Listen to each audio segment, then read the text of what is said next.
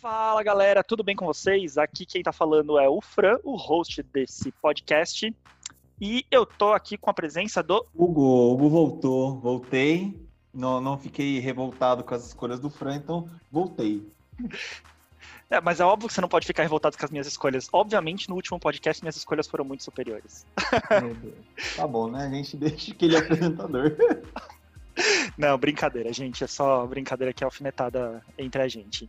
Mas estamos de volta e agora nosso podcast tem nome. Nós somos o Comandeiros. Isso mesmo. Aê, Por incrível que pareça, ninguém tinha pego esse nome ainda.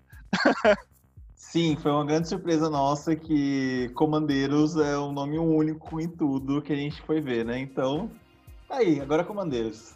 É isso aí. Inclusive, a gente tá até com o Instagram. Nosso Instagram também é comandeiros. Lembrando, comandeiros é com dois M's. E lá a gente vai fazer conteúdos complementares ao que a gente faz aqui nesse podcast. Então segue a gente por lá. É, inclusive, você vai ficar sabendo quando a gente lançar um podcast novo, a gente sempre anuncia por lá. Já que a gente não tem uma data certa para sempre lançar um podcast, você acompanha a gente lá que fica sabendo em primeira mão assim que sair. Ah, só para comentar também é o nosso canal de comunicação com vocês, né? Já que vocês. Vai que vocês não gostam do podcast, tá tudo errado, vocês vão lá e, e, e fala com a gente pelo Instagram, né? Pra gente saber o que, que vocês estão achando aí do que, que a gente tá fazendo. Exatamente, dá feedback, dá ideia pra gente. A gente vai ouvir todo mundo, vai comentar, conversar com vocês. A gente tá lançando bastante meme por lá, mas a ideia é até fazer um conteúdo complementar ao do podcast aí mais pra frente, tá? Bom, mas vamos direto ao ponto. O que, que a gente tá aqui pra fazer, Hugo? A gente vai falar sobre o top da edição de Calde High, que é o nome do programa. Agora tem nome do programa também. É o nome do quadro, né? ah, né? Ah, muito bom. Ah. Quem ouviu o nosso primeiro, nosso primeiro podcast, a gente não tinha nome para nada, não tinha nome podcast, não, a gente não sabia o que estava fazendo aqui. É, agora foi um cara com coragem, agora a gente tem até nome, olha só, vários nomes desse quadro aqui, é o top da edição. E a gente vai falar de Kaldheim que é a edição que vai ser lançada aí nas, nas próximas semanas aí para quem tá vendo o podcast aí, ou vendo não, né? Ouvindo o nosso podcast. E o que, que a gente faz aqui nesse quadro top da edição? A ideia aqui nesse quadro a gente analisa a edição, é, a última que saiu, né? No caso está saindo aqui Kaldheim e a gente vai a gente escolhe uma carta de cada cor, mais uma carta incolor, mais uma carta multicolorida, que na nossa opinião é a melhor carta da edição voltado para Commander, tá? Então a gente sempre analisa aqui, nossas análises são sempre voltadas para Commander. Eu faço a minha lista, o Hugo faz a lista dele, a gente não se conversa previamente, então pode ser que tenham cartas na minha lista e na dele que sejam iguais, pode ser que sejam diferentes, e tomara que sejam diferentes, que é pra gente poder gongar um ao outro. Isso aí, essa é, essa é a ideia, porque se a lista foi igual, o programa não teve graça, acho que nem vai pro ar se a lista foi igual, né? O ideal é sair na mão. Mas acho difícil que seja igual. Eu e o Hugo, a gente tem gostos bem diferentes, assim, né, na questão de montagem de deck, então acho bem diferente. Uma carta ou outra pode até ser que seja, mas em geral não é. E assim, galera, só reforçando, a gente já falou no nosso primeiro podcast, se você não ouviu, ouve aí, que a gente não tá aqui para cagar regra, tá? Então, sinta-se à vontade de discordar de qualquer coisa do que a gente falar aqui. Reforçando mais uma vez, é para Commander mesão, tá? Então a gente não fala de Commander competitivo, a gente não fala de Standard. Pode até ser que a gente tenha um comentário ou outro sobre é, algum outro formato, mas no geral a gente foca aqui no Commander mesão e o que a gente falar que é bom, não achem que é bom, tipo, para todos os formatos. A carta é boa que a gente tá achando que cabe bem em decks de Commander. Mas primeiro vamos falar um pouquinho sobre a edição. O que, que a gente achou, o que, que tem de novidade, né? Vamos falar brevemente, a gente vai. Daqui a pouco a gente entra direto no tópico, né? Que é falar dos tops. Mas brevemente, Kaldheim é uma edição muito aguardada, né? Acho que desde a época que eu entrei no Magic, lá em 2005, eu acho que eu entrei em Kamigawa, a gente, a, a galera fala muito que vai sair uma edição do, baseado na mitologia nórdica, né? E desde então a gente está esperando, esperando, esperando, e essa edição nunca chega. E chegou agora. É uma edição realmente baseada em toda a mitologia nórdica. A gente tem os deuses nórdicos aí, né? Em, em formato de cartas. Obviamente eles mudam os nomes. Odin não é Odin. É, o Thor virou a mistura de Thor com Alf, o Eteimoso, virou Thor Alf. Daí a gente tem todas as armas clássicas, a gente tem os inimigos, tem a, a árvore dos mundos, né, que sustenta ali os mundos. Dentro aí de, de High, a gente tem vários pequenos planos, né, como se fossem pequenos multiver, é, um pequeno multiverso dentro de um único plano. É, em que ali a gente tem é apresentado uma série de raças, né, em cada em cada um desses pequenos planos a gente tem uma cultura diferente, um tipo de raça diferente. Confesso que eu imaginava que havia uma edição muito mais bruta, muito mais bárbaros, muito mais voltada fortemente para o vermelho. Porque a gente tem essa imagem, né, de que os vikings eram bárbaros, eram os caras bruto, não sei o quê, usando machado. E me surpreendi que eles conseguiram dar ali dinâmica para todas as cores, né? Conseguiram fazer um bom contraponto ali para todas as cores. O que, que você achou, Hugo? O que, que você tem para dizer? Bem, primeiro que é uma edição muito. É, faz há muito tempo tá agora sendo aguardada pelos jogadores, né? E eu fiquei impressionado com o cuidado com a Lore. Se você vê a história, se você vê os personagens, vê a construção no mundo, é muito bem construído. E eles deixaram de um jeito, já adiantando para vocês, que a gente não viu tudo. Tá, Kaldheim, é, essa edição de Kaldheim é o começo. A gente ainda tem planos que a gente não viu ainda que estão dentro da árvore 1 né? E tem muitos acontecimentos ainda para vir, né? Então foi, foi tudo um preparativo, é, né? Foi tudo, é, a gente está vendo um grande preparativo e tá, tá muito bem cuidado nessa parte da, da história. Inclusive, aproveitando o gancho aí do que o Hugo tá falando, a gente existe N formas de se preparar uma edição, né? Mas a Wizards, em geral, ela segue duas formas. Ou você começa criando uma mecânica, né? E daí você agrega uma lore, né? A lore é a história por trás dessa mecânica é, que é o que geralmente eles seguem. Eles criam toda a mecânica, criam o que eles querem dentro daquela edição e depois eles vão acrescentando a história. em Kaldheim, na verdade, foi feito o oposto, né? Eles já revelaram que foi criado toda a história por trás disso e depois eles criaram a mecânica. Então, é uma edição que a gente vai ver que tem um cuidado ali com as artes, um cuidado com os textos e com as mecânicas fazendo sentido com relação à história muito maior do que em qualquer outra edição e consequentemente pode ser que a gente tenha uma mecânica um pouquinho mais nerfada, né? Algumas pessoas talvez achem que as mecânicas não vieram tão fortes assim. Isso. E no geral, né, da, da edição assim, para um começo, né, porque já já deixou muito bem claro com o começo, eu achei bem ok. Né, é, poderia ser trabalhado um pouco melhor nas habilidades, com Boast. Eu achei interessante a habilidade Boast, que também é chamada de Vanglória, né, no português. Mas eu vamos esperar, né? E tem a habilidade de profetizar, que eu achei bem boa, né? E a mecânica da neve que voltou novamente, né? Mas no, no geral, das habilidades, da, do bloco, eu achei bem interessante, né? Falar sobre as habilidades já conversar já já.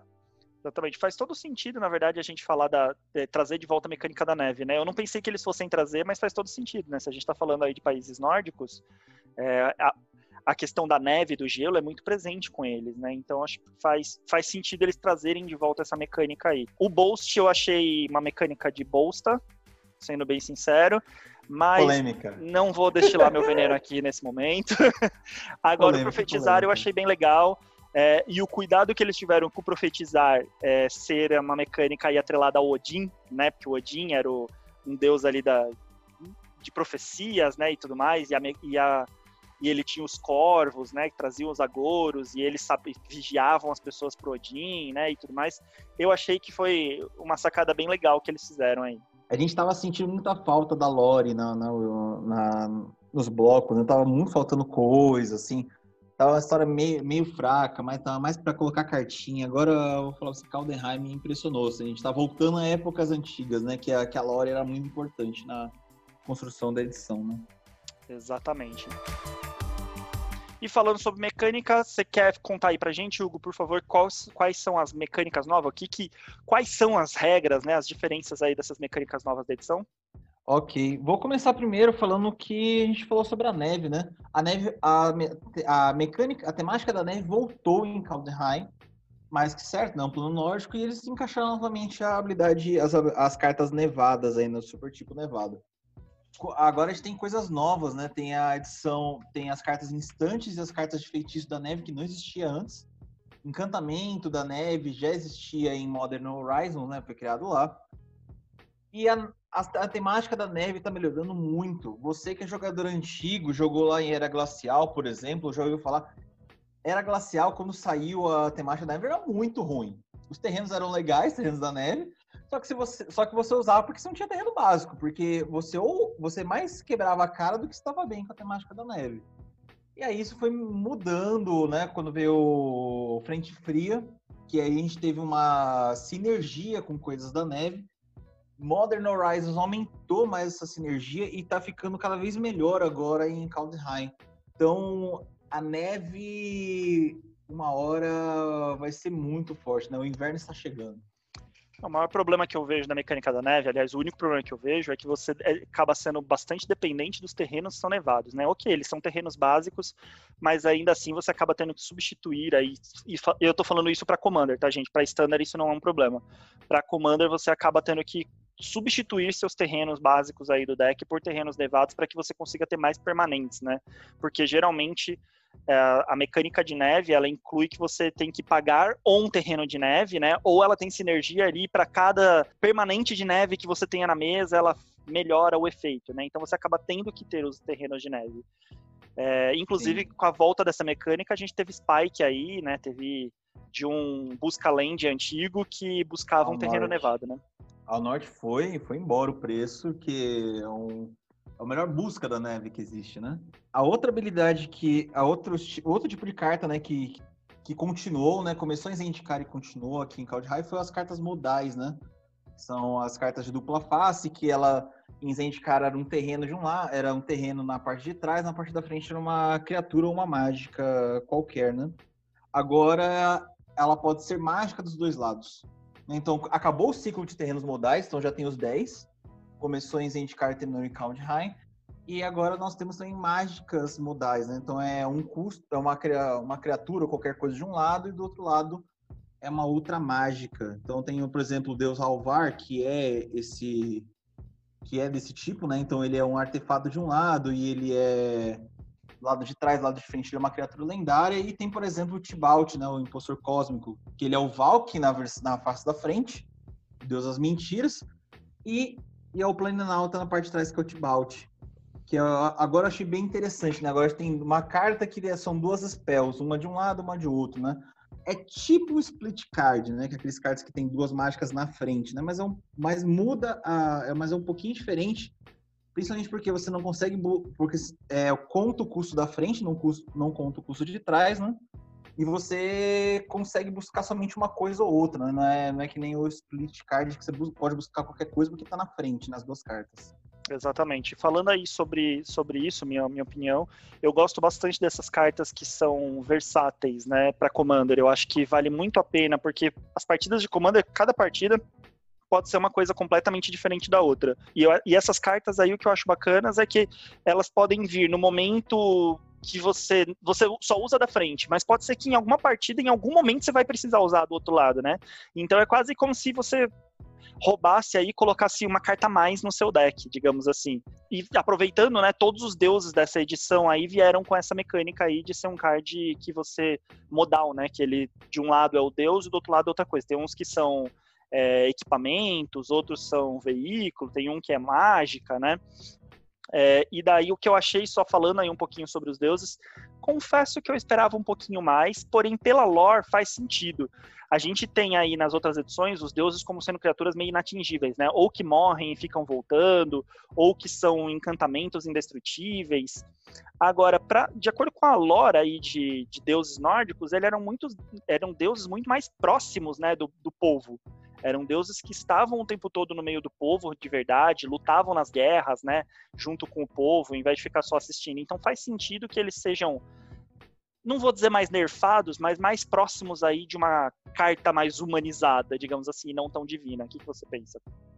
É, eu achei interessante isso, né? Que não é, não é indestrutível, não é aquela carta, ah, só vai atacar, só vai é indestrutível, mas só ataca ou vira bicho se acontecer alguma outra consequência na mesa, né? É, e é como falou, né? Na, a própria Lore fala, você tá olhando pro lado assim, tem um Deus passando atrás de você, né?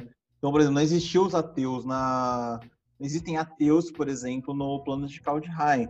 Existem criaturas que não querem, não querem independência dos deuses. Porque eles sabem que eles existem e tá do teu lado, né?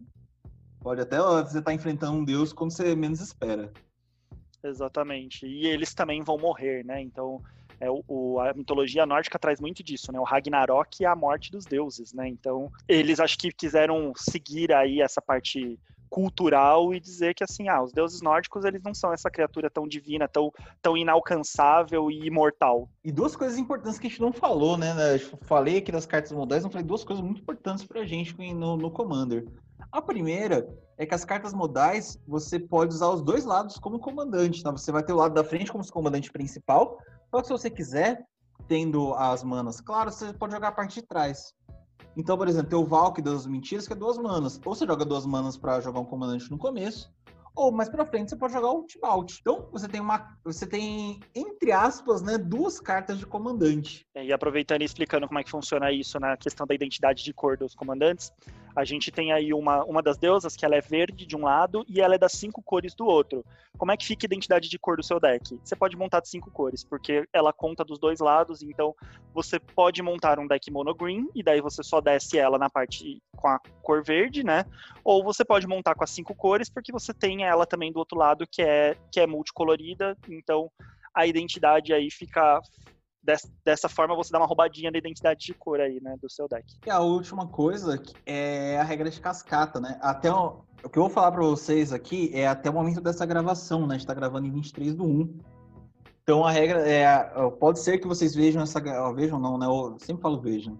Ouçam essa gravação depois e a regra esteja mudada, né? Então confiram a regra do, da cascata antes de antes de seguir o que eu, que eu disse aí como sugestão. A cascata, como vocês sabem, quando você casta uma mágica com cascata, você pode revelar cartas, exilar cartas do topo do deck até achar uma, uma mágica de custo menor do que a mágica que você jogou que tem cascata, né? Então, por exemplo, jogou uma mágica de custo 3 com cascata, você vai procurar até algo que tem custo 2. Exilou aquela mágica que cumpre o requisito do, da cascata, você pode jogar sem pagar o custo. Essas cartas modais, elas dão uma rasteira na regra da cascata. Por exemplo, o Valk, que eu tô falando aqui desde o começo o Valk ele é duas manas. Né? Então você vai jogar uma cascata de custo para uma mágica de custo 3 com cascata, você vai fazer cascata, show Valk. Exilou o Valk. Nesse momento acontece aí a rasteira. Você não precisa jogar necessariamente o Valk, você pode jogar a parte de trás com o Tibalt. Então você fez uma cascata de, pra, de, pra charge 2 ou menos, exilou a carta e aí você escolhe o lado que você vai castar. É absurdo é, deram uma boa rasteira na regra da cascata. E evoluindo aí para as duas últimas mecânicas que trouxe aí, que o bloco trouxe pra gente, Hugo. A outra foi a habilidade de Vanglória, né, que já foi comentada aqui no comecinho, que é, ela é ativada quando a criatura ela ataca, né? Ela ataca, você, você paga o custo de Vanglória e faz a habilidade. Eu achei ela interessante, né? Mas ela precisa ser melhorada ainda, precisa ter mais coisa. Ela tá muito fraca da, em quesito de versatilidade para o Commander, né? Eu só vi três cartas que eu falaria, nossa, isso aqui a gente pode testar no Commander. Mas assim, são só três cartas, né? Eu acho que precisa melhorar bastante a habilidade Bolsh. Eu achei ela interessante, mas precisa melhorar. E a última, que é a, que é a habilidade de profetizar, que tem muito a ver com a Lore. As cartas com profetizar ou Foretel, elas têm uma, uma marca d'água que é um pássaro, né? Que na verdade aquilo é um corvo que é uma menção a Aurund, né, que é o deus do conhecimento, e tem uma forma de um diamante ali, né, que ela, que aquele diamante é Starheim, que é o único local de Kaldenheim que tem que emite luz, né? Ele é como se fosse o sol para os outros planos, já que não tem um sol próprio no, no mundo. Então tem essa parte já já mexendo na Calori, né? Ela tem é, já é sempre uma menção a Aurund, né? Que foi o primeiro a profetizar as coisas. E ela é uma habilidade que você. A carta que tem Foretel, você paga duas qualquer para exilar essa carta. Né? Fácil para baixo. Essa, esse pagar dois é uma habilidade especial, ok? Então ela não pode. não entra na pilha, logo não pode ser respondida. E aí você paga o custo de Foretel no turno seguinte, né? Pode ser o turno do oponente ou no seu próximo turno, depende da velocidade da carta. Paga o custo de Foretel e coloca a carta em jogo, né? Então você tem uma, é uma habilidade muito boa. Ela já tem bastante carta dela no, na edição de Kaldheim, principalmente um Commander foi feito para isso, né? Que é o do Ragnar. Eu acho ela muito interessante, porque ela coloca uma carta face para baixo. Essa carta não pode ser mexida pelo, pelo oponente, né? Então ele, ele não pode é, exilar essa carta. Você não vai descartar essa carta, a carta fica lá. Quando você precisar usar elas, paga o custo de Foretel e ativa a carta, né? Paga e Foretel é um custo alternativo, né? Normalmente é menor que o custo da, da na mágica original. Eu achei bem interessante isso daí. Vai, pode vir causar, pode vir a causar no Commander. Minha opinião sobre a habilidade aí do, do Foretel, né, que é o profetizar. Gosto dela na lore, né? Achei que a forma com que eles fizeram bem interessante. Gosto dela como mecânica. Eu vi que é, foi um pouquinho polêmica. Eu vi bastante gente aí na comunidade falando que estão transformando Magic em Yu-Gi-Oh, né? É, que ela dá essa sensação de colocar a carta armadilha virada para baixo. E é mais ou menos isso mesmo. O que, que eu acho legal para Commander? Às vezes você tem uma carta legal, é, é, muito fácil você perder as coisas, independente de onde elas estão. Estão no seu cemitério, na sua mão, em campo, no Commander, sempre vai ter alguém para tirar aquilo de você. O legal é que quando você usa Foretel, você deixa ela guardadinha, ela tá segura para que você possa usar em algum momento futuro. E o, e o, que eu acho legal é, às vezes você não tá, sabe aquela, aquele momento que você precisa dar um board wipe, mas você não tem mana suficiente para ele? Mas às vezes você consegue segurar uns dois turnos, mas a mana não vem? Então, ele ajuda, porque você sempre, é, quase todas as cartas de Foretel, elas entram. É, o custo 2 é subtraído do custo normal. Então você tem um board wipe ali de 5 manas, porém você pode baixar ele primeiro com duas manas e depois no turno seguinte você usa as outras três para dar o board wipe. É, então, se você tá zicado, você consegue contornar. Isso, isso é uma das coisas que eu achei mais legais, mais até do que a, a possibilidade de te dar aí um, é, um blefe, né, de estar tá colocando ali carta virada para baixo ou dela ficar protegida, essa é de você poder castar uma mágica parcelando o custo dela, né? A gente está fazendo um crediário da mágica. Sim, até o pessoal também comentou por que, que, a, por que, que a habilidade não foi traduzida como crediário, né? é, exatamente. Bom, então essas são as mecânicas, a gente apresentou um pouquinho da introdução aí da lore para vocês. Tem bastante conteúdo por aí sobre lore, tá? Uh, a Wizard sempre libera aí material, tem tem óbvio, tem mais conteúdo se você fala inglês, né? Se você consegue ler em inglês. Porém, eu recomendo aí um canal, fazendo já uma recomendação. Rafael Zais, do canal Formato for Fun. É, ele faz bastante serviço aí de traduzir, de contar a lore, né? Eu costumo trabalhar bastante ouvindo um podcast, ouvindo vídeos assim, e eu escuto bastante. Ele conta a lore, ele faz essas introduções aí. Se você quer entrar um pouquinho mais a fundo, ele fez bastante vídeo sobre isso bora lá, vamos, vamos pro que a gente tá aqui para fazer, né? Que é falar da, da edição. Chega de enrolação. Chega de enrolação.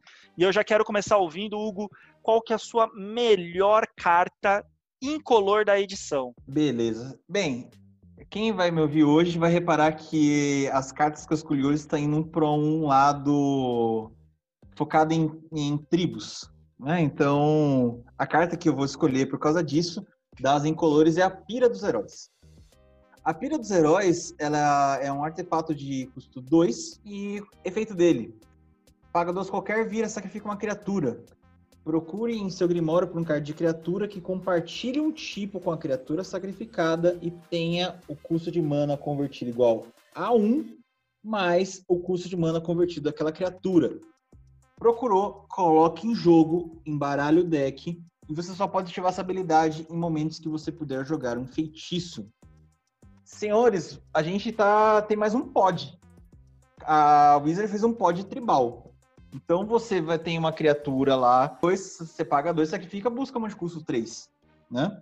Ah, mas é só isso que ela faz, ela fica buscando criatura. Isso já é um ponto muito forte, ok? Você tá você consegue já buscar as criaturas que você quer colocar na mesa, né? Você paga uma tem uma de custo 2 e começa a brincadeira. Ela é muito boa para você buscar criaturas, que você está precisando no momento. Ela é muito boa para decks que os tribais eles são envolvidos em efeitos ETB, né? Que entrando em campo de batalha. Como deck de elfo, deck de humano, deck de vampiro, que depende desses efeitos de entrar em campo de batalha para acontecer alguma coisa, é muito boa a pira dos heróis. Vai lá, sacrifica um bichinho lá que, que entrou na mesa, que você não precisa mais dele naquele momento, e busca o cara lá que faz um efeito grande quando entra em campo de batalha. Então é por isso que eu escolhi ele por ser um ótimo tutor de bicho, tá? Não é só ah, buscar criatura, não. Ele busca a criatura certa para você. Você não toma counter dessa criatura, né? E para efeitos de e commanders que tem tribal baseado em ETB, é muito bom também, né? Você busca aquela criatura o ETB, o ETB necessário para você naquele momento. Boa, é, concordo, acho que é uma boa carta contigo, não é a mesma que eu coloquei. É, você vai entender por. Que você, hora, hora que você lembrar dos meus decks, você vai entender por que, que eu coloquei a outra carta. É, mas faz todo sentido aí, Hugo, é, você colocar essa, principalmente porque você é um jogador bastante tribal e você às vezes tem um, uns decks, né? A gente, nosso grupo em geral, tem bastante deck com essa habilidade aí de ETB, que é quando a criatura entra em jogo, triga alguma coisa, né? Então eu acho que é, faz sentido, é uma boa carta, tá? Eu gostei. Diferente da, do, do, podcast anterior que a gente falou de que as incolores, pelo menos eu falei, né? Que as incolores eu não achei lá grande coisa. Nesse daqui eu achei que tinha bastante incolor útil para Commander, viu? Então eu achei, eu achei também, mas a Pira olhou assim, opa, hum, dedo começou a piscar a pira, assim, falei, vou, vou atrás dela. Pelo que eu tô vendo aqui, não tá absurdamente cara, assim, né, o preço que ela saiu. Lembrando que os preços, em geral, nesse comecinho sempre são meio instáveis, mas não tá um preço tão alto. Mas a carta que eu vou falar aqui da, das minhas incolores é uma carta que, assim, confesso que eu pensei muito nos meus decks quando eu escolhi ela, tá? Mas eu acho que é uma carta que precisava ter uma carta incolor que tivesse esse efeito e a Wizard finalmente trouxe pra gente. A carta que eu escolhi é o Nexo do Bosque das Máscaras. Uma, uma, um artefato de quatro manas.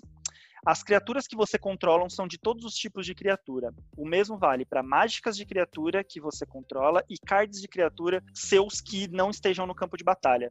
Você pode pagar 3, vira, cria uma ficha de criatura metamorfo azul 2-2 com morfoloide. Lembrando que essa habilidade morfoloide é aquela que faz com que a criatura tenha todos os tipos de criaturas, independente se ela está em jogo ou não. Por que, que essa carta é útil, gente? Vamos, vamos lá. Eu, ok, a gente sabe que se você tiver um deck tribal, não faz sentido você usar isso, porque você já tem a tribo ali, né? Então não faz sentido você usar isso no deck de elfo. Afinal, o deck inteiro é de elfo. Não faz sentido você usar isso no deck de vampiro ou de goblin. Afinal, o deck inteiro é de vampiro ou de goblin. O que eu, por que, que eu trouxe essa carta aqui falando que, é, na minha opinião, ela é melhor, melhor incolor da edição? Ela deu esperança para aqueles decks que não tem muitas criaturas do tipo para você poder montar um commander. Então, vou dar um exemplo aqui do deck da Yuriko, que é um dos decks que eu tenho. A Yuriko, para trigar o efeito dela múltiplas vezes, você precisa ter vários ninjas causando dano. Ok, tem bastante ninja no, no Magic, poderia ter mais, né? Tem relativamente pouco. Mas qual que é o principal problema? Os ninjas, eles não são imbloqueáveis, né? Então, às vezes, você fica com um monte de ninja na mesa e, às vezes, não vieram as cartas certas para você fazer com que dê o imbloqueável para eles, você acaba ficando com eles parados ali. Isso daqui você consegue fazer com que as cartas que são imbloqueáveis, que geralmente são de tudo quanto é tipo, né? São ilusão, são salamandra, são metamorfo, enfim. Todas as outras cartas que não são do tipo ninja, triguem o efeito da Yuriko. Ou você pode fazer ali um deck que, às vezes você tem um deck, eu tenho um outro deck que é, por exemplo, ele não é de dragão, mas ele tem muito dragão. Eu tenho muito, é um, é um reanimator com dragões. E às vezes eu tenho muito carta de dragão que tem efeito de toda vez que um dragão bater, você triga o, o efeito, né? Várias vezes, cria fichas de criatura de, de dragão, dá causa dano extra, enfim. Com isso eu consigo fazer com que, por exemplo, os anjos desse meu deck aí, que não é só de dragão, é, triguem os efeitos de dragão também entre outras coisas. Assim, aqueles decks que você não tem muitas criaturas, que o Magic não deu.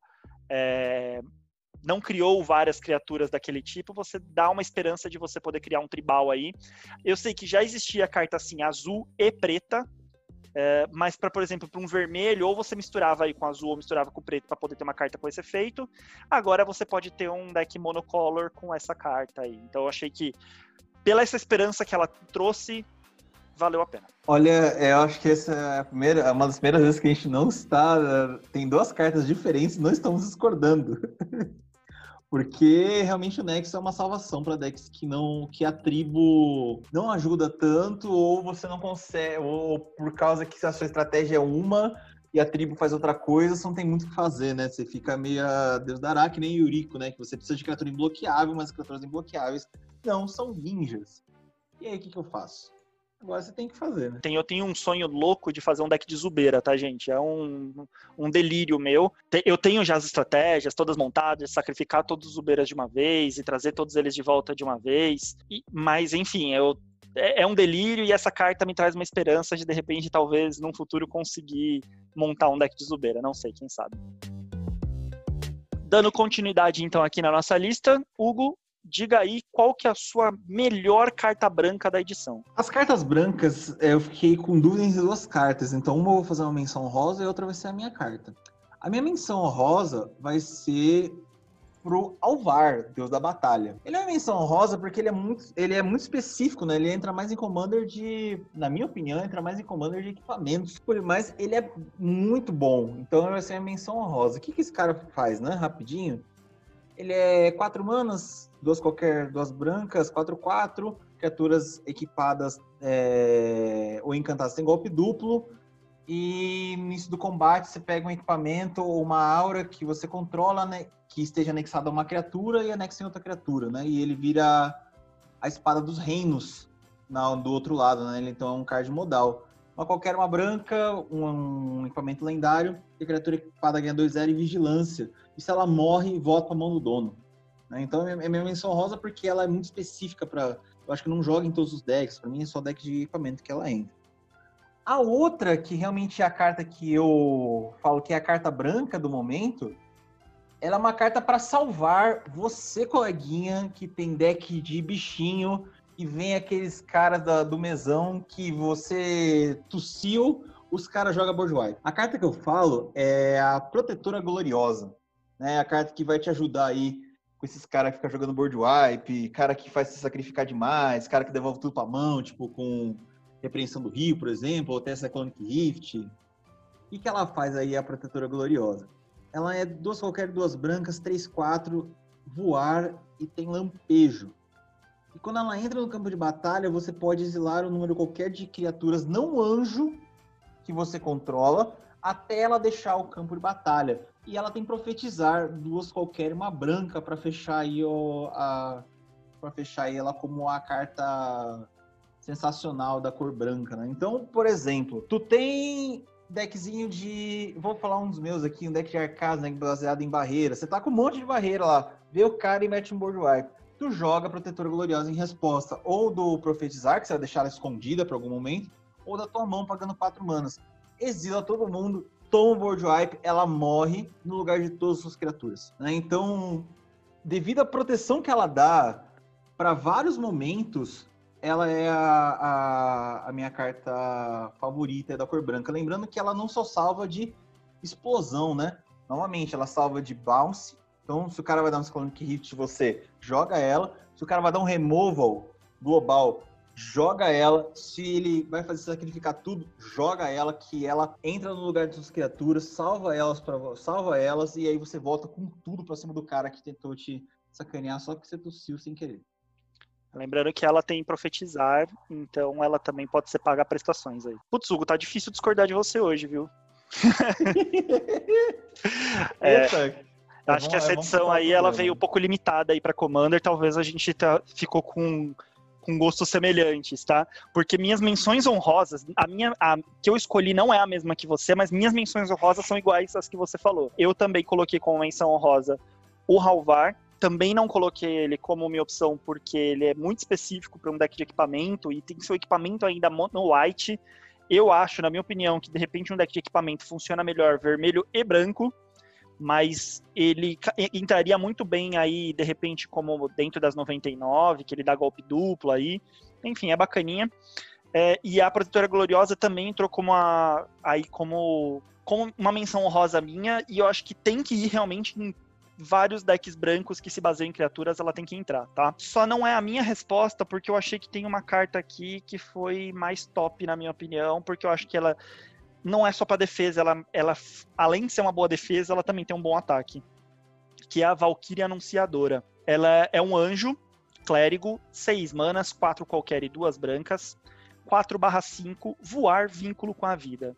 Então, ou seja, além dela ser voar e vínculo com a vida, o que te dá uma boa proteção, né? E tem uma bunda boa, que ela tem 5 de resistência. Ela ainda tem um efeito que é, no início de cada etapa final, se você ganhou 4 ou mais pontos de vida nesse turno, crie uma ficha de criatura anjo branca 4/4 com voar e vigilância. Lembrando que aí, então a gente cria no início de cada etapa final, não é na etapa final do seu turno. Se você ganhou 4 ou mais pontos de vida, você cria um anjo. Então, ou seja, no mesão aí de quatro pessoas, se seu deck é baseado em ganhar vida, você vai fazer quatro anjos todo turno. É muito fácil você ganhar ponto de vida num deck baseado nisso. Outro detalhe, os anjos que você faz, além de terem voar, eles têm vigilância. Então significa que você pode ir para ofensiva com os anjos, que são 4-4, vão bater muito bem, e eles ainda são vigilância, eles vão ficar em pé para poder te defender. Então é uma carta que mescla muito bem o ataque e a defesa, por isso que destronou aí a, a Protetora Gloriosa, no sentido de que ela. Você pode bater com os anjos, que 4-4 não é para ficar parado, 4-4 é para sentar a porrada, e ainda assim eles vão ficar em pé para te defender. E num deck que ganha vida, ganhar 4 pontos de vida em cada turno não é algo tão difícil. Você pode botar um monte de coisinha para fazer você ganhar pequenos pontinhos de vida todo turno, e com isso você se dá muito bem. Vide Gotícula do Sol, que você vai fazer você ganhar um de vida todo turno. Tem várias coisinhas assim que podem ir fazendo. E, meu, detona essa carta. Não, eu achei ela, eu achei ela boa, tá? mas assim, eu, eu acho assim que talvez assim ganhar 4 de vida todo turno é um pouco complicado. Mas no teu turno é garantido, né? O cara que pelo menos vai bater 4, vai ganhar 4 e vai fazer um, um, bicho. Nos outros a gente não sabe, né? Mas no teu, pelo menos, é, é 4 garantido. É interessante, interessante. Olha, no meu deck de Karlov, em, eu vou dizer assim, não vou dizer em 100% do tempo, mas em 80% do tempo eu garanto pelo menos dois anjos por rodada. Rapaz. Você conhece meu deck de Karlov, você sabe que eu ganho muita vida. é, então. Mas assim, um anjo só já caindo que seja realmente é interessante aí, né? Porque tem um bicho que tá batendo quatro, não é difícil, não é fácil ser bloqueado e morrer. Quer dizer, não, não, não morre tão fácil, né? E tá te defendendo aí de bicho grande que vê, né? Exatamente. Então por isso que ela é meu, meu primeiro lugar aí. E aí, rapaz, e, e a, tua, a, nossa próxima cor é azul, né? E aí? Cara, azul foi a carta que eu tive mais dificuldade. Até te mandei mensagem hoje mais cedo falando que eu só consegui escolher hoje todas as minhas, porque o azul eu não consegui escolher uma carta. Eu achei o azul, eu vou dizer que é uma cor que me decepcionou bastante em Kaldheim. Já imaginava que o azul não viria forte nessa edição, por ser uma edição mais de bárbaros, vikings, etc. Mas eu não imaginava que fosse tão difícil escolher uma carta assim boa, boa de verdade, que eu pudesse falar, nossa, que carta top. Lembrando que estamos falando para Commander, tá? Talvez para o Standard pode vir uma carta aí que quebre o formato, mas para Commander o azul foi bem complicado, tanto que a carta que eu escolhi não é nenhuma carta da edição normal, tá? É uma carta que saiu nos decks de Commander. Rapaz. Que eu achei que é uma carta bem boa, bem útil. E daí eu coloquei ela como sendo a minha opção. Não tenho nem menção honrosa para fazer, porque embora tenha outras cartas interessantes do azul, nenhuma que eu achei que seja digna, nossa, digna de nota, tá? E a minha escolha é a Inundação Espectral. É uma carta, é um feitiço, quatro qualquer e duas azuis, um feitiço de seis manas. É, devolve cada criatura que seus oponentes controlam com resistência igual ou inferior a X para a mão dos seus donos, sendo X o número de ilhas que você controla. E ela tem Profetizar, que é a habilidadezinha do, da prestação, do carnezinho de prestação, né? Então, o profetizar você pode baixar com duas manas, você baixa ela fechada, né? Exila ela, e depois com três manas, sendo uma qualquer e duas azuis, você usa esse efeito. Cara, já tive muita partida em que no, logo no começo do jogo, algum jogador, sei lá, um jogador de Markov, por exemplo, saiu estourado fazendo um monte de vampiro e eu com pouca mana, jogando de azul, não tinha muito o que fazer ali para me livrar. Essa carta jogador dá uma salvada. É, o jogador, jogador de, de crenco, crenco, também. Exato, também, que o jogador de crenco logo no começo do jogo sai estourado fazendo um monte de goblin e eu me lasco porque eu vou perder muita vida até conseguir juntar mana para dar um, é, uma boa remoção azul, porque a gente sabe que as remoções azuis assim globais são cinco ou seis manas, sete manas, né? Então são mais complicadas, é diferente de um deck branco que com quatro manas você já limpa a mesa. É, essa daqui foi, foi bacana porque, assim, no segundo turno eu já coloco ela ali fechadinha, já deixo a galera esperta que, ó, tenho coisa aqui. E no, no terceiro turno eu já consigo devolver tudo pra mão me salvando. Então, para mim, é a melhor carta azul da, da edição, embora não seja da edição oficial, é da edição de Commander vinculada a essa edição. Nossa, ficou confuso o que eu falei, mas é isso aí. Vocês... Olha, eu vou discordar de você que a gente não teve. que foi que é difícil escolher cartas azuis. Eu, por exemplo, fiquei na dúvida de três cartas azuis do, da edição regular, né? Tanto que duas são menções honrosas. Uma é menção honrosa, uma é uma grande aposta e a outra é a carta que eu escolhi. A menção honrosa é o Alrund, o Deus dos Cosmos. Né? Que ele é três qualquer, duas azuis, um barra um só que ele ganha mais um, mais um para cada carta tua profetizada no exílio, mais um, mais um para cada carta na sua mão. Então ele pode entrar bem grande. E na, nessa etapa final, você escolhe um tipo de card, revela os dois cards do topo do seu deck, coloca na sua mão todos os cards do tipo escolhido e o restante no fundo. Ou ele pode ser a avezinha, né? Que é a Haka, o que é o corvo sussurrante, que é a versão corvo dele. Que ele é dois, duas manas, dois, três voar, que isso é bem comum para um bicho azul. E ele causa dano de combate ao jogador, devolva para sua mão e usa evidência 2, né? Então ele vai começar. O Rude se comba com si próprio nas suas duas versões, né? Eu achei ele interessante, mas eu achei ele para decks de profetizar. Ou deck compra muita carta. Ele é para deck para um nicho muito específico, né? Então eu não eu, dou, eu dou menção rosa, mas não falo que ele é a melhor carta azul. Foi exato, foi o que eu falei. Eu gostei dele também, mas assim, não valia assim, na minha opinião, ser falado como a melhor carta azul da edição, porque ele é muito específico. A minha aposta é o Orvar, das formas infindáveis, que ele é 3 qualquer, uma azul, 3-3, morfológico, tem todos os tipos de criatura. Toda vez que você conjurar uma carta, uma mais instantânea ou feitiço que tenha como alvo uma, uma ou mais permanentes que você controla, cria uma ficha que é uma cópia dessas permanentes. E se uma mágica ou uma habilidade controlada por um oponente precisa você descartar um card de, de permanente, você cria uma, uma ficha que é cópia daquela permanente. Esse cara aqui eu vou ficar de olho porque ele pra mim é uma aposta. Esse cara pode vir a, pode ser um comandante, já tem gente falando, fazendo artigos sobre, um comandante que dê, dá dor de cabeça, né? Ou uma carta dentro das 99 também que pode ser complicada aí. Por exemplo, por exemplo quem joga de Sakashima e Kodama, né? Então, ele pode ser um cara que a gente pode ver por aí, aí como dor de cabeça dentro do Commander. Então, ele é minha é uma aposta que eu vou ficar de olho. Quem tá ouvindo o podcast também, vamos ficar de olho nesse carinha aí, que ele pode ser causador mais pra frente. Mas também não é a minha melhor carta do, da edição, não não gosto dele como comandante pelo fato de que eu não, não tem tantas coisas muito úteis de custo baixo para você ficar fazendo, dando alvo nas suas próprias criaturas, né? Então por isso que eu, também não tá na minha, na minha escolha, tá? Só me defendendo aí do, do, do porquê que foi tão difícil para mim escolher. Continuando o foco então para porque eu vi aqui nessa edição, né, que é o foco tribal, a melhor carta para mim então é Reflex, Reflexos de Litijara, que ele é um encantamento, que ele é quatro qualquer um azul quando ele entra em jogo, você escolhe um tipo de criatura. E toda vez que você castar uma mágica daquele tipo, você copia aquela mágica. Se for criatura, tu vai colocar uma cópia em jogo, né? Se for mais instantâneo feitiço, você vai fazer uma, uma cópia e vai colocar a cópia na pilha. Ou se for encantamento, vai fazer também uma cópia colocar em jogo, né? Ou artefato que seja. Mas como assim, Hugo? Peraí. Você tá falando mais instantânea? O cara falou um tipo de criatura e depois falou, a, falou vai copiar mais instantânea, parece que tá falando besteira.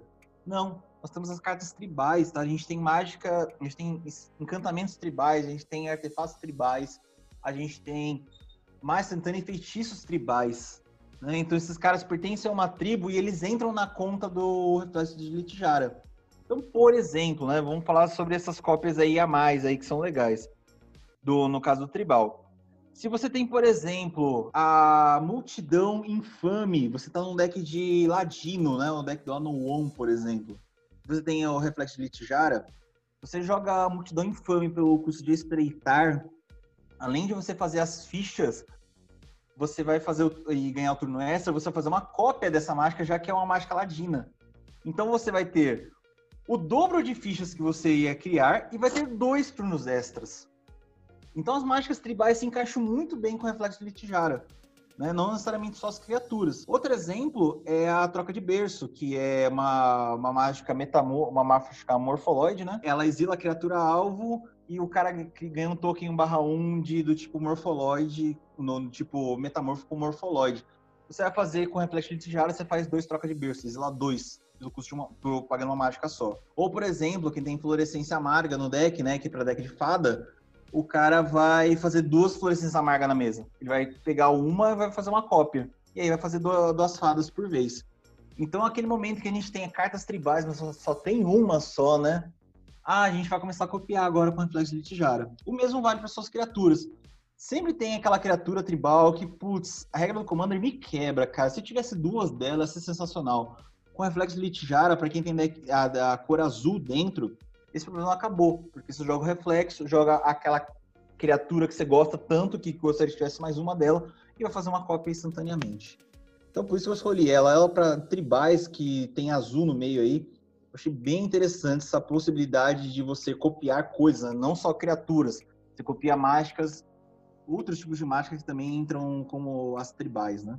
Deck de ladino, essa carta vai fazer um estrago. Então já fica aí a dica, se você tem um deck de ladino, não pense em duas vezes, coloca ela no, coloca ela no deck e aproveita que ela não está tão cara assim, porque eu acho que essa carta vai ficar um pouco mais cara, viu? Ela tá bem baratinha, tá uns 20 reais aumento na liga, né? No dia da gravação. Mas vamos ver o que acontece. Mas eu achei bem interessante essa possibilidade de não copiar sua criatura, copiar qualquer coisa da tribo, né? Exato. Bacana também. Bom, então já emendando aqui qual que é a minha carta da cor preta, que é a nossa próxima cor. Na cor preta, eu tenho uma menção honrosa aqui para fazer. Particularmente, eu acho que a minha menção honrosa é a sua carta. Tô chutando aqui, mas vou, vou jogar pro, pro, no vento aqui. Minha menção honrosa é a Viagem Assombrante. Não vou falar exatamente dela, mas basicamente ela é um comando do Patriarca um pouco nerfado. Não vou entrar aqui nos méritos, mas é, na minha opinião ela é um comando do Patriarca um pouco nerfado. Bem bacana, gosto bastante da, dessas habilidades de trazer de volta do cemitério, confesso que achei bacana, mas o custo dela, o custo dela normal e ainda mais o custo dela com profetizar, hum, não curti, então por isso que eu não coloquei ela. Mas é uma excelente carta, ótima.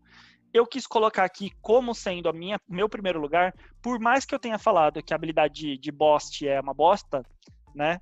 Que é a habilidade de Vanglória, por incrível que pareça, a minha carta preta é uma carta com habilidade de Vanglória é, é o Varragoth, o Senhor do Céu Sangrento, uma criatura de três manas, duas qualquer e uma preta, 2/3, toque mortífero. A habilidade dele de Vanglória é toda vez que essa criatura ataca, você pode pagar uma qualquer e uma preta. Então o jogador alvo procura no próprio Grimório um card. Não precisa revelar, não precisa ter nenhuma limitação, só procura por um card, coloca no topo do próprio Grimório. Ele te dá um tutor de duas manas quando uma, quando uma criatura, quando essa criatura ataca. E vamos combinar, preto não é difícil você deixar essa criatura bater sem ser bloqueada, né?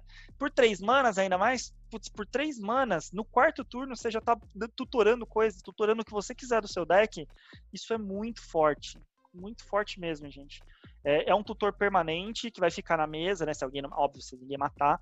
É, você vai poder ficar todo turno tutorando. Toque mortífero faz com que as pessoas não queiram bloquear isso. E ele não precisa causar dano, ele só precisa atacar.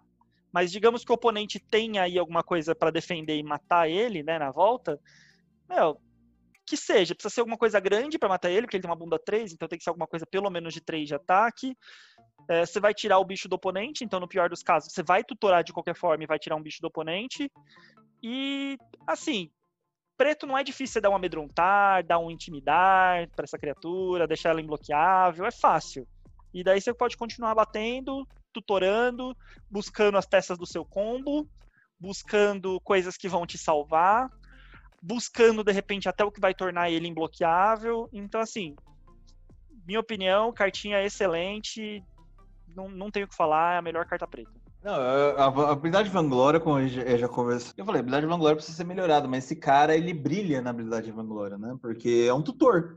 É um tutor, é um Demonic Tutor, não, Demonic Tutor não, é um Vampiric Tutor ambulante. Você vai. E não precisa pagar dois pontos de vida, é só bater.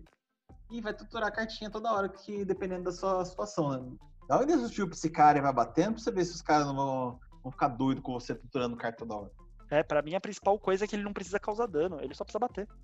Só precisa bater. Mas assim, no nosso último programa, né, o primeiro de estreia, você falou que tava com dúvida de duas cartas verdes e falou para escolher uma, né?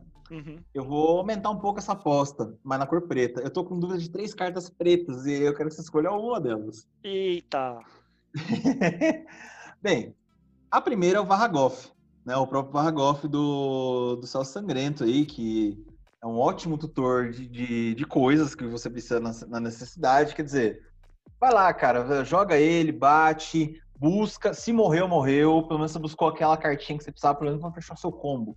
Se você der um indestrutível para ele, o um imbloqueável, cara, você tem um tutor permanente na mesa aí, né? Que a mesa que lute para tirar esse cara daí, porque você tá causando. A segunda carta também é a, é a, que você falou, né? Que é a viagem assombrante, porque ele é um novo comando do patriarca. Então, é mais caro? É, mas vai lá no começo do jogo, paga dois para profetizar, esconde a cartinha. Quando tu precisar, que você tomou aquele board wipe lá, que você tá, putz, eu tô ficando sem bicho, né? Mas tem 20 bichos no meu grave joga Viagem Assombrante que eu jogo com um custo de profetizar e, cara, arregaço no tapa. Né? Então, indo pelas as lógicas tribais, aí eu teria que colocar esse cara mesmo aí, não, o Comando Patriarca 2.0 aí, né? Inclusive, eu pensando nele, colocar ele em alguns decks aí. Vamos ver se se vinga. E o outro carinha, por que, eu falei que é, tem, que tem que decidir, né? É um carinha que para mim é uma aposta. É uma aposta, não. É um carinha bem interessante por causa da habilidade dele. Que é o Necromante Draugr. Acho que eu falei certo. Draugr ele é um cara que ele é 3 qualquer, uma preta 4 barra 4. Então ele já é 4 manas, 4 4 já é um corpo bom já para bater nas pessoas. A habilidade dele, se uma criatura que não seja ficha, né, que o oponente controla, morreria, quer dizer, vai bater no cemitério, ao invés disso, você exila aquela criatura com um marcador, é, com um marcador de gelo. E você pode conjurar as mágicas exiladas com marcador de gelo que seus oponentes possuem e pagar custo de mana. Gastar mana da neve, como se fosse mana de qualquer cor, para gastar aquela mágica. Quer dizer, você vai bater no cara, o cara vai bloquear com a criatura X, aquela criatura vai morrer. E aí você exila aquela criatura com marcadorzinho de gelo. Ou você tem o deck que mata, o deck baseado em sacrifício, por exemplo, Corvold, Almeren. Almeren, por exemplo, ou deu aquele board wipe bonito, né? Você foi lá é, e matou as criaturas do cara. Você, quando você precisar, casta a criatura dele. Nunca castou a criatura dele porque o cara matou o necromante? Ótimo! Você exilou aquela criatura para sempre. Então, se o cara tem um deck baseado em reanimate, aquela criatura não volta nunca mais. Se você conseguir botar o necromante na mesa, quem vai jogar aquela mágica é você usando suas manas da neve aí para jogar a mágica aí do, do coleguinha e dar o susto nele que ele merece. E aí, cara, dessas três aí, qual que você achou que é a. Cara, assim, óbvio, se for para escolher dentre as três, eu vou escolher a que eu escolhi, né? Eu achei ela a melhor. Mas eliminando essa, tirando a que eu escolhi, eu acho que entre as outras duas que sobraram, meu, meu segundo lugar aí que seria de sugestão aí para você seria a Viagem Assombrante. Qual que é meu único problema com a Viagem Assombrante? Se ela fosse seis manas fazer o efeito que ela faz, putz, seria top. Mas qual que é o problema? É seis manas, você traz de volta duas criaturas do tipo escolhido do seu cemitério pro jogo. Para você poder fazer o efeito de trazer todas do tipo escolhido, você tem que pagar sete. Na verdade, nove, né? Duas primeiro, depois mais sete. E daí eu achei caro esse efeito, vou ser bem sincero. E a gente tem lá uma carta que é uma que a, eu esqueci o nome da carta, mas a imagem é a Liliana, se eu não me engano. São as mesmas nove manas, se eu não me engano. E que faz isso num turno só, que traz todas as criaturas, só que não é só do seu cemitério, não. É de todos os cemitérios traz para você, pro campo de batalha sob seu controle. É, não é Horda Medonha, eu sei qual que você tá falando. Tava fácil aqui. É, então, e daí, assim, eu não lembro o nome, é, mas enfim, tem essa carta aí que, que traz todas as cartas de todos os cemitérios pro jogo e eu não uso ela. Entendeu? Então, assim, é, essa daí que só traz do seu cemitério e ainda de um tipo específico, é aí que eu vou usar menos. Então foi por isso que eu não trouxe. E daí, para seis manas para reanimar só duas cartas, daí eu falei, ah, seis manas para reanimar duas cartas, tem, tem outras coisas que fazem, sabe? Que eu não, não preciso fazer isso. Por esse motivo, ela não foi meu primeiro lugar, mas eu reconheço que para um deck tribal, principalmente esses decks que você sacrifica muita coisa e depois traz tudo de volta, por exemplo, sei lá, um deck de Goblin vermelho e preto, que você pode sacrificar tudo para dar dano na cara do cara e depois trazer tudo de volta, é, eu acho que ela é bem útil. Então eu, eu se não fosse o, a criatura, na verdade, que eu escolhi, eu falaria para você escolher essa daí como a melhor carta preta. Então, só para a gente, já procurei aqui, a carta que você comentou é Comandar a Horda Medonha, que é, que é seis manas, e aí escolhendo uma qualquer de criaturas, qualquer cemitério, coloca em jogo, e você perde vida igual os custos de mana de cada, convertido de cada uma das criaturas. Aí. Não, tem é, uma outra. Que... Tem uma outra que é tem sete outra? qualquer e duas pretas. Que você traz é, todas as criaturas de todos os cemitérios e coloca em jogo sob seu controle. Ah, eu sei qual que você tá falando. Ou seja, você lembrou de mais uma que eu não, que eu não lembrava ainda por cima. então não foi essa aí que eu, que eu pensei. É, essa aí eu não tô lembrado do nome, não. Quem lembrar o nome puder falar pra gente depois lá no Instagram, lá a gente agradece. Isso aí. Mas é isso então. Eu vou ficar então com a, com a viagem assombrante, mesmo tendo a aposta com uma, uma apostinha assim com o nosso amigo Necromante Draug pro gelo, cara. Eu acho que vai ser bem interessante. Você vai exilar o bicho do cara e depois casta quando você precisar, né? É, eu só não, não vou falar esse comandante aí, Hugo, porque por causa da mecânica de gelo, tá? Eu acho que ela é um pouco restritiva, não, não entra em tantos decks, por isso que ele não, eu não falaria ele, ficaria entre as duas mesmo aí que a gente citou. E já emenda, Hugo, então falando qual que é a sua carta vermelha. Minha carta vermelha, pessoa que gosta de caos como eu gosto, eu tinha que escolher essa carta porque não, não tem como, né? Eu gosto de tribais e gosto de cartas que, que causam. Não uso tanto nos meus decks quanto eu gostaria, mas eu gosto de cartas que causam. A carta que causa do, do vermelho que eu achei interessantíssima para Commander é a Trapaça de Tibalt. Ela é uma instante que é uma qualquer, uma vermelha. Primeiro efeito, ela anula mágica alvo. Putz, um counter vermelho. Obrigado, Wizard, um counter vermelho. Esse é um efeito interessante para muitas pessoas, né? A gente já tem um, tem um counter na, na cor vermelha. Beleza. Agora vamos às contrapartidas, né? Já que o vermelho não dá só não é, não é azul que countera e acabou. Depois você vai escolher um, dois ou três aleatoriamente. Você vai escolher um número do um, dois ou três aleatoriamente. O controlador daquela mágica que você anulou vai triturar aquela quantidade de cartas, né? Do, do um, dois ou três aleatório, vai triturar aquela quantidade de cartas. E depois é, exila cartas do topo do deck até exilar um card de não terreno com nome diferente da mágica que foi anulada. E ele pode conjurar sem pagar o custo de mana depois coloca as cartas que ele revelou, que foram exiladas, né? No fundo do deck em ordem aleatória. Então é isso. Você vai anular a mágica do cara.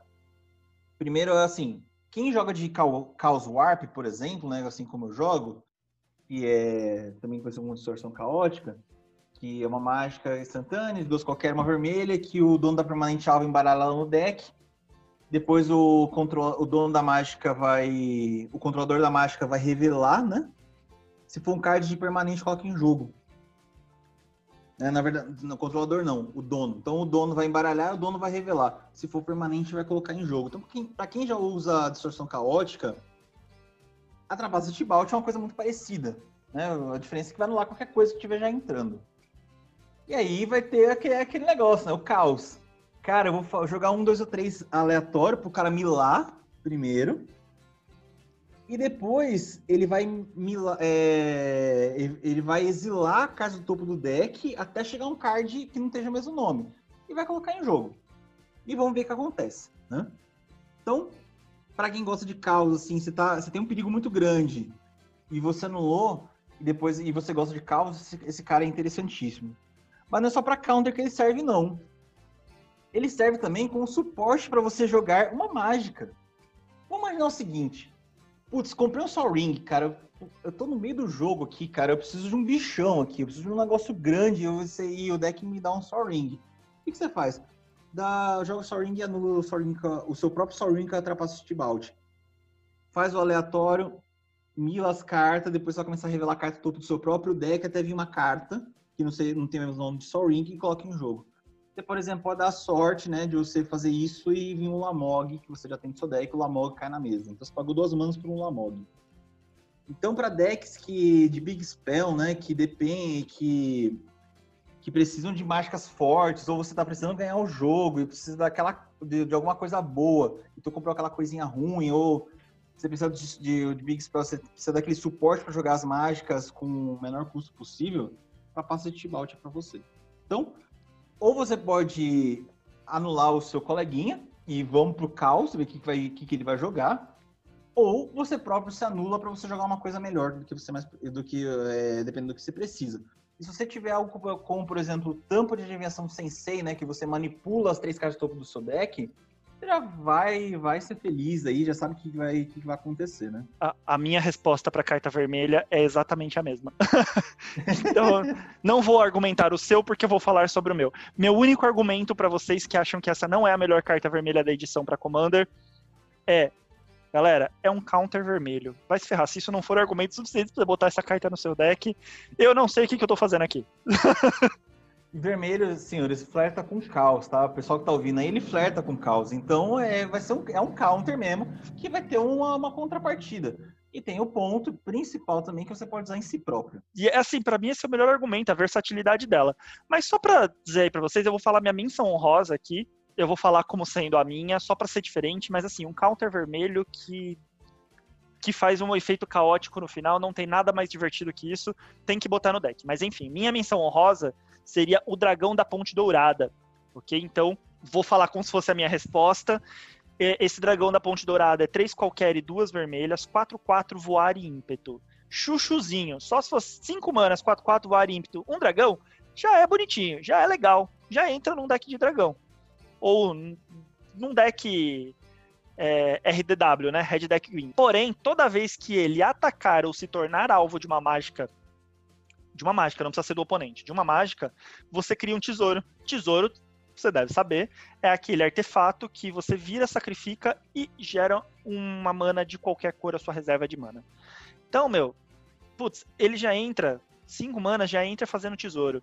Tornou alvo, o oponente vai matar ele, faz outro tesouro vai bater, bate, leva o ar, meu. Dificilmente você, não vai ter durante alguns turnos alguém pra, pra não te. Todo mundo, dificilmente todo mundo na mesa, em algum momento vai ter todo mundo bloco aéreo, né? É difícil todo mundo ter bloco aéreo assim na mesa. Então, assim, vai batendo, vai batendo, é, vai fazendo tesouro. Vermelho é muito fácil você ter. É, é muito fácil, não, né? Com vermelho, possivelmente você tem ações de combate extra, daí você desvira, bate de novo, faz outro tesouro. Vai fazendo. É um bom bicho. É, já tá bem caro, porque acho que para standard ele vai jogar super bem, para Pioneer talvez ele rode bem, então ele já tá bem claro, caro aí. No momento da gravação desse podcast ele tá custando uns 80 reais. É, para Commander, acho que a carta que o Hugo citou é melhor, embora esse daqui seja uma boa menção honrosa. Ah, e tem um efeito mais importante dele, né? O que os tesouros que você controla tem vira, sacrifica esse artefato, adiciona duas manas. Ah, é verdade. Tem esse efeito adicional também que eu esqueci de citar. esse grande efeito adicional. Pô, cara, você vai fazer tesouro, ou você tem uma. faz muito tesouro, você vai fazer duas manas por tesouro. Pelo amor de Deus. Ele não foi. Ele foi uma das cartas que eu pensei. Poderia ser minha menção rosa também. Só não foi a melhor carta, porque o Pletar com Caos com, com a, a cartinha do Tibalt, que é a, a trapaça dele, não, não tem como. Bom, agora estamos e... indo já para a carta verde. E vamos lá para a carta verde. E, e mais uma fala, vez. E mais uma vez, a Wizards foi lá e avacalhou com o verde, né? Jogadores de Magic, Wizards, verde já tá bom, vamos para as outras cores, né? Vamos pro branco, pro preto, né? Vamos, pro, vamos melhorar outras cores. A Wizards vai lá e mete um monte de carta foda no verde, né? É, rapaz, é, novamente, né? É um dia, um dia vai parar. Vamos, é, se, dando uma análise assim, o branco deu uma, uma crescidinha, né? Mas vamos, vamos ver, né? Você lembra, né, que quando começou o boom do verde, era uma carta ou outra só, que a gente fala, pô, isso aqui é foda no verde, hein, cara. E o azul tava lá ainda fortinho. Depois ele virou, virou. Teve essa virada de jogo que a gente conhece. Será que o branco vai vir forte? Vamos ver. Pra, mais pra frente. Mas não é um assunto, né? Não, não é um assunto. Quero saber aí, Hugo. Qual, qual que é a sua carta verde, melhor carta dessa edição? A melhor carta dessa edição, para mim, é a versão 2.0 do Vizir do Bestiário. O Vizir do Bestiário, para quem não conhece, ele é um bicho 3 qualquer e uma verde, né? Ela, ele é 3-4. Você pode olhar o topo do deck a qualquer momento, pode castar criaturas do topo e pode pagar mana de qualquer cor para conjurar as mágicas da, de criatura. Só que ele é uma naga clérigo, né? Ele não, não entra nos tribais, né? Ele é um suporte para pode ser um suporte para tribal, mas ele não é da tribo. Mas o cara que é o versão 2.0 dele é de qualquer tribo, que é o Andarilho dos Reinos. O Andarilho dos Reinos, ele é duas qualquer uma verde, ele é 2-3, e aí ele é um metamorfo morfoloide, né? Então ele entra de qualquer tipo de criatura, por isso que ele entra em qualquer tribo. Quando ele entra em jogo, escolhe um tipo de criatura. Você pode olhar o card do topo do seu Grimório a qualquer momento e pode conjurar mágicas de criatura do tipo escolhido do topo do seu Grimório. Então, ele é uma. Ele entra pra tribo, então todos os bônus de tribo ele ganha para começar. Então, o Visírio Bestiário é mais caro, ele é mais barato de mana. Só que esse é o primeiro ponto. O segundo ponto é que o andarilho ele entra na tribo. Então, você tem bônus de tribo que ele ganha 3-3, ganha destrutivo, ganha warful, ele ganha esses bônus. Então ele pode ser um ótimo batedor, não é só um, um suportezinho que, não, que tem que ficar quieto. E, cara, ele vai fazer você castar a carta do topo. Então ele é um ótimo acelerador. Né? Então, decks verdes de tribo e qualquer tribo, tá? Eu acho essencial que esse cara entre. Então, por exemplo, ele tem um deck de urso, ele é um ótimo urso para você. Tem deck de gato, ele é um ótimo gato. Tem Fractus, ele é um ótimo Fractus. Tem dinossauro, ele é um ótimo dinossauro. Então, pelo, por fazer parte de tribos e ele ser um card de vantage muito forte, já que você vai começar a castar o topo, né? Para fazer suas mágicas, eu acho, de criatura, eu acho ele a melhor carta verde que saiu aí da, pra Commander. Cara, é boa. É boa realmente, tá? É que verde veio absurda. Foi a, uma cor absurdamente difícil de, de escolher, viu? Vou. Putz, eu não sei, não sei nem como expressar sobre verde nessa edição. Porque assim, ó, eu vou citar só as cartas que eu fiquei na dúvida, tá? De, de dizer. Eu fiquei entre o Andarilho dos Reinos, eu fiquei entre o Toski, eu fiquei entre o Vorinclex novo, fiquei entre é, a nova deusa, mas daí a deusa, como ela, eu acabei eliminando ela porque ela é multicolorida também, a, a deusa verde, né, a Esika, deusa da árvore. E fiquei entre a carta que eu vou falar aqui. É, o Andarilho dos Reinos é uma carta que, putz, todo deck verde tribal agora vai ter isso. Vai ser a carta que, assim, não tem jeito. Seu deck é tribal, tem verde, você vai usar isso. Você vai usar ele no deck de elfo, você vai usar ele no de Goblin verde vermelho, você vai usar ele no deck de Fractious. Inclusive, quando essa carta saiu, eu falei, Hugo, se essa carta não tiver no seu deck de Fractious, pelo amor. Né? Sim. É, assim, então. Vai entrar no teu urso, qualquer deck, cara.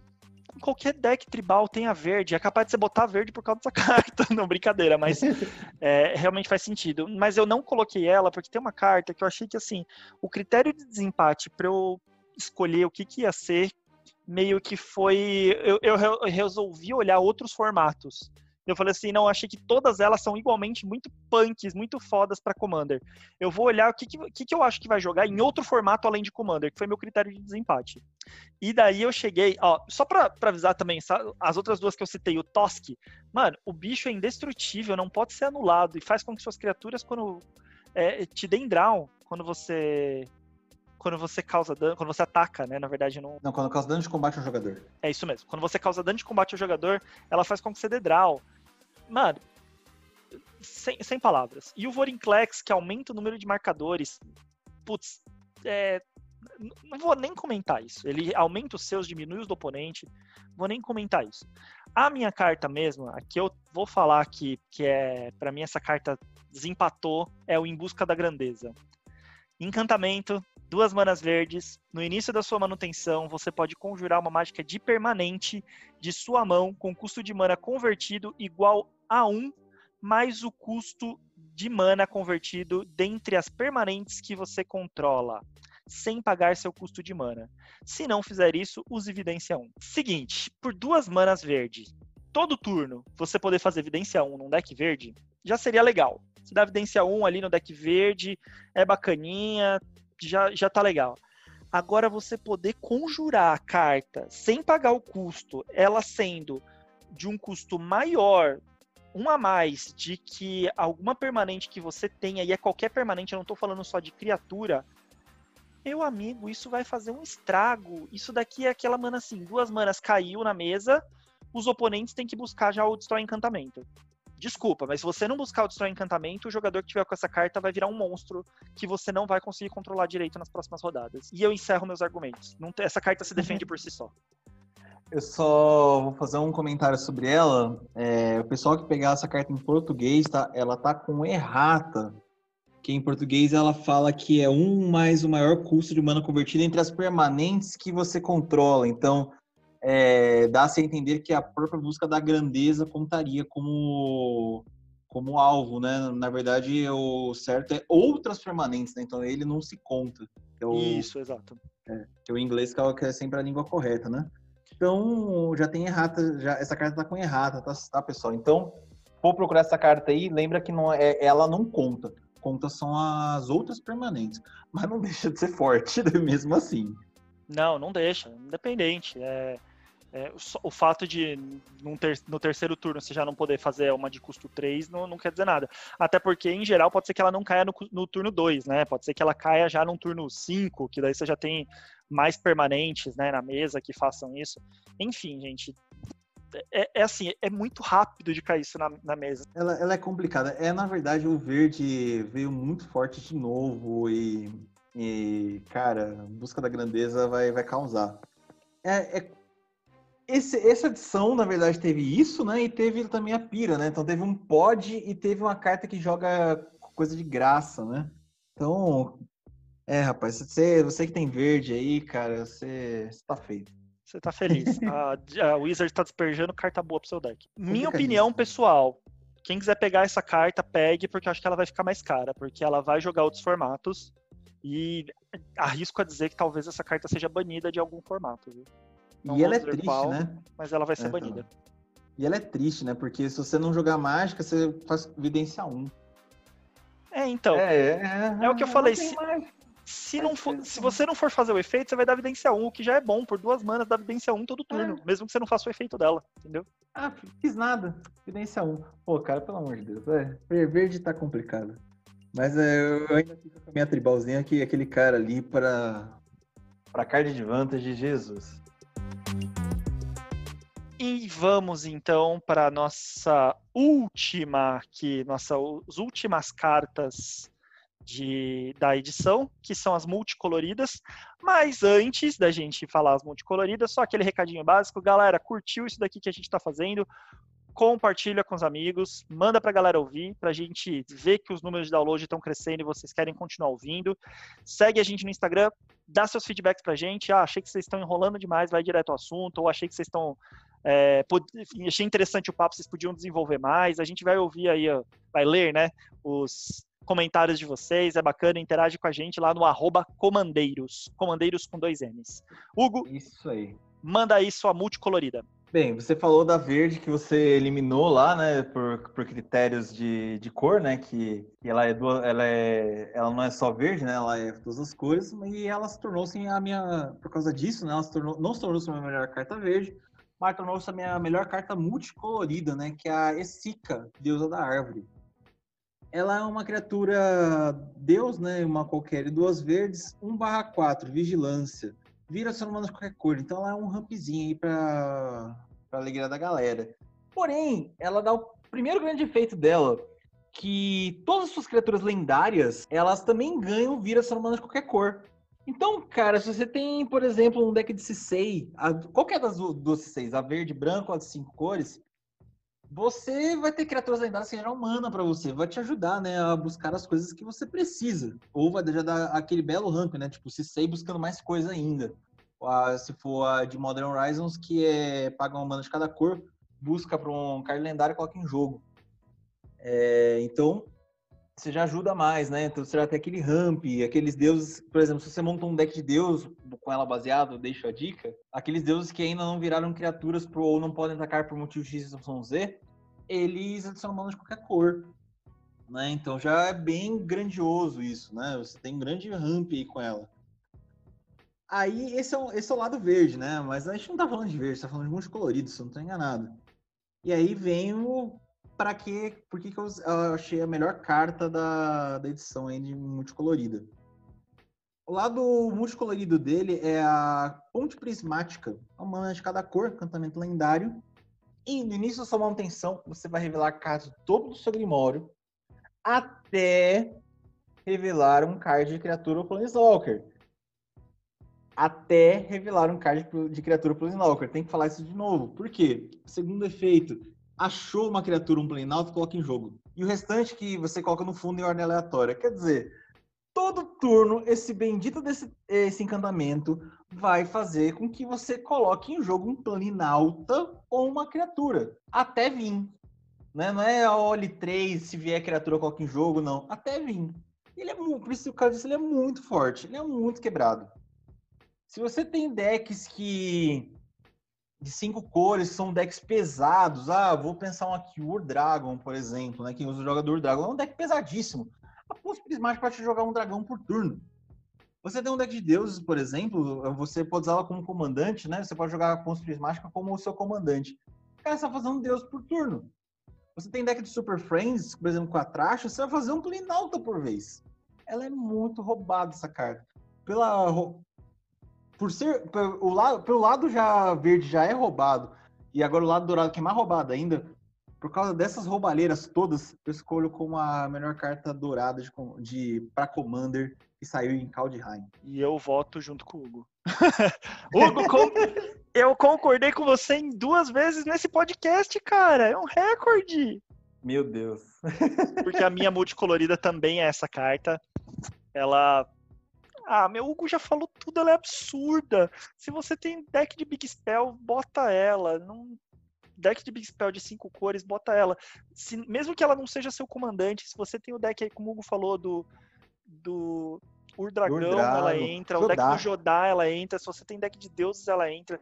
Mano, pensa, pensa num Eldrazi caindo de graça para você, assim, bestamente. Então, assim, é mais uma carta que se cair na mesa, se a galera não tirar, ninguém vai conseguir controlar. Então, assim, é absurda de forte. É, para Commander, ela é. Eu não tenho palavras para expressar, ela realmente é muito forte. E, e é, impor, é, importante, né? O pessoal, você, o pessoal vai quebrar, beleza. Mas se ela for seu comandante, ela vai voltar, meu querido. Esse é o ponto. Tipo, ela pode ser seu comandante. Quem é o teu comandante? Meu comandante é a ponte prismática. Uma coisa boa, né? Duas cartas você concordou, quer dizer que você está indo do lado certo da força, né? Você está concordando com as cartas que eu estou falando. Tá ah, pode correto. ser que você concordou comigo, né, cara? Só deu sorte que você falou primeiro. Às vezes você está aprendendo comigo direitinho. Olha, olha. Mas eu queria falar, já que a gente falou da mesma na Dourada, então eu só queria fazer duas menções honrosas aqui rapidinho, tá? Vou aproveitar, né? Já que a gente falou a mesma, então aproveitar para falar uma diferente. O Saruf, que carta absurda uma carta muito boa. E a Coma, Serpente Cósmica, outra carta excelente também multicor, multicolor para comandante. Eu acho que essas duas são muito fortes também. O Saruf é aquela bomba relógio que você deixa apontada para a cabeça de todo mundo, né? Sim, porque toda vez que uma criatura do componente morre, né? É, toda vez que vai... uma permanente que um oponente controla for colocada num cemitério. Permanente do oponente. Você vai colocar um marcador em cima dele. E aí depois. Marcador mais um, mais um. Então você tá deixando ele mais, mais, mais forte. Um. Ele é um bicho 3-3 já, né? Então ele fica cada vez maior. 3 manas, 3-3. Então, assim, ele já entra no terceiro turno, já 3-3. Que vai morrendo de permanente do oponente, já vai entrando marcador mais um, mais um nele. Só por isso ele já entra no deck Golgari. Sim. Ele pode até ser um comandante, né? Dependendo do deck a pessoa montar, mas mesmo assim já entra dentro do deck Golgari. Ele vai ficar cada vez mais forte. O segundo efeito é início da manutenção. Se ele tiver um ou mais marcadores mais um mais um, você pode remover todos eles. Pode, você não é obrigado. Dá pra deixar a bomba relógio, como o Fran falou bomba relógio, a bomba relógio vai contar o tempo lá. A bomba relógio não vai explodir, não vai explodir na, na volta. Explode quando o cara quiser. Se ele pode remover todos os marcadores da manutenção, né? Se tiver um ou mais. E aí vai não é vai destruir, vai exilar todos os permanentes que não sejam terreno com custo de mana convertido igual ou menor ao número de marcadores removidos dessa forma. Só um, um outro, se eu não estou enganado, eu só não estou lembrado se é as outras ou é todas. Eu acho que é as outras. É todas. É todas, ele conta também então, Sarufinha? Sim. É um absurdo, tipo, ele é uma bomba relógio, cara. É uma bomba relógio é, se, ele for, se ele for seu comandante, basicamente é, você vai ficar controlando a mesa, né? Removendo. Ah, tá, tá chato, agora eu vou remover, eu vou tirar os marcadores e tchau pra tudo. Sabe? Pior... Ou. Eu vou piorar esse cara, hein? Hum. Vou te, eu te cortei porque eu vou piorar esse cara. Ele tem errata. Ele tem errata. Ele tem errata? Tem errata. O C... Eu tava com dúvida aqui e fui pesquisar. É cada outra permanente com seja terreno. Eita, lasqueira. Daí ficou pior ainda. Pô, tipo, você vai exilar tudo na manutenção, se for o caso, e você tem um bicho 3-3 na mesa pra sentar o tapa em todo mundo. Só você tá com o bicho. E ele sendo seu comandante, cara, ele é, ele vai ficar na mesa removendo tudo e batendo, e, ou minimamente ele é um bicho forte, verde, você dá atropelar para ele, ele vai estar tá um bichão forte, eu consigo montar um deck com ele assim, ó, só te pensar aqui. É um deck cheio de coisa para fazer os oponentes sacrificarem. Preto, a parte preta vai ser para sacrificar. A parte verde vai ser para te dar uma defesa ali, para fazer esse bicho atropelar. Conforme os bichos do oponente vai morrendo, você vai deixando ele forte. Se precisar da board wipe, você dá o board wipe e continua batendo. Mas ele sozinho vai ficar gigante, você bota um atropelar e você fez um deck de, de que o comandante bate sozinho, você consegue às vezes derrotar um oponente com dano de comandante. É, rapaz, é, é, é, seria uma menção rosa. Só não é uma menção rosa cada Esica, porque a, a Esica é só ponte. Porque a ponte é muito forte, mas esse cara aqui não é pra se deixar fora das listas, não. Não, não dá. Em deck verde e preto ele já entra bem, ali como um. pra você deixar todo mundo esperto. Ó, fique esperto aí que tem um bicho aqui que, que vai fazer estrago. Mas ele, como comandante, também joga muito bem num deck voltado para ele. E a Coma, que é a cobra lá azul e verde, também eu acho ela boa, tá? Não acho ela surreal de boa, mas seria aí meu terceiro lugar. Ela é interessante a habilidade dela, lembra que ela fica fazendo toda vez aqueles, aqueles bichinhos dela lá, né? Que é a cópia de si própria, né? Que acho que eu vi na lore que ela, além de ninguém saber o tamanho dela, né? Ela se divide em partes aí, né? Pra piorar a situação. É muito boa para um controlezinho, viu? Quem tem deck de bicho grande aí é interessante pensar nela também. Exato, acho, acho bacana essas, essas cobrinhas dela que deixam destrutível, que faz o Paranauê todo. Né? Ela é bem versátil também, bacana. Mas é isso, então chegamos ao fim de mais um podcast. Hugo, você gostaria de fazer algum comentário adicional aí derradeiro? Não, acho que acho que encerramos aí, né? Muito bem.